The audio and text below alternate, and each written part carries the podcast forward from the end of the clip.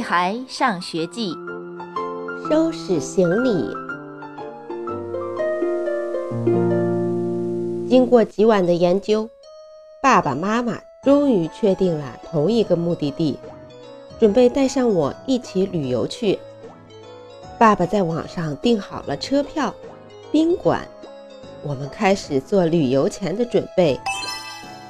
这一回，我们不再为去哪儿烦恼了，而是为每个人要带什么、不带什么伤脑筋。爸爸说：“就去一星期，不用带那么多东西，带多了反倒会成为累赘。”妈妈说：“饱带干粮，热带衣。”一定要做好充足准备，不然到时候花钱都没地方买去。万一车晚点了，没有吃的怎么办？万一突然下雨了，下冰雹了怎么办？万一升温了，降温了怎么办？万一水土不服，吃坏了肚子怎么办？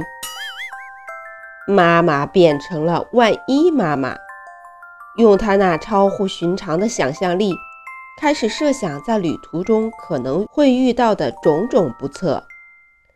妈妈准备了三个超大旅行箱，三个双肩背包，还有几个大塑料袋。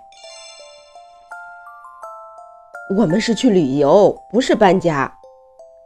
爸爸皱着眉头，像看到外星垃圾一样盯着妈妈准备带的那些东西。其实。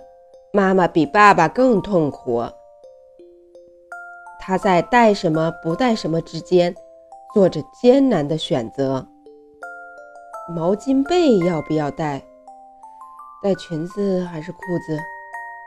内衣外衣各带几件？对了，猪耳朵的作业要不要一起带去？抓紧时间可以写一些呀。我和爸爸大眼瞪小眼的对视了半天。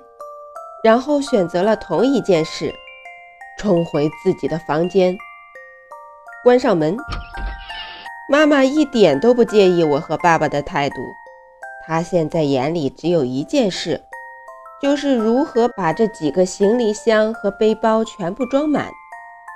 一个人如果执着一件事，那他会无论白天黑夜的想，比如。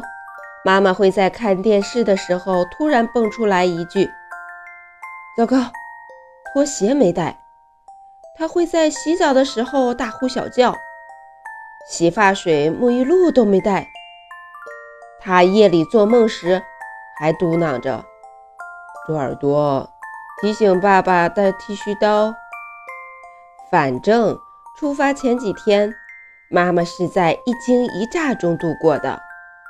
如果再不出发，我和爸爸都会得心脏病。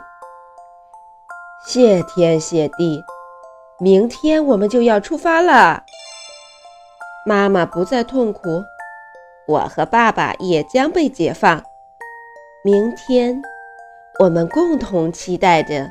亲爱的宝贝们，本章节到此结束，再见。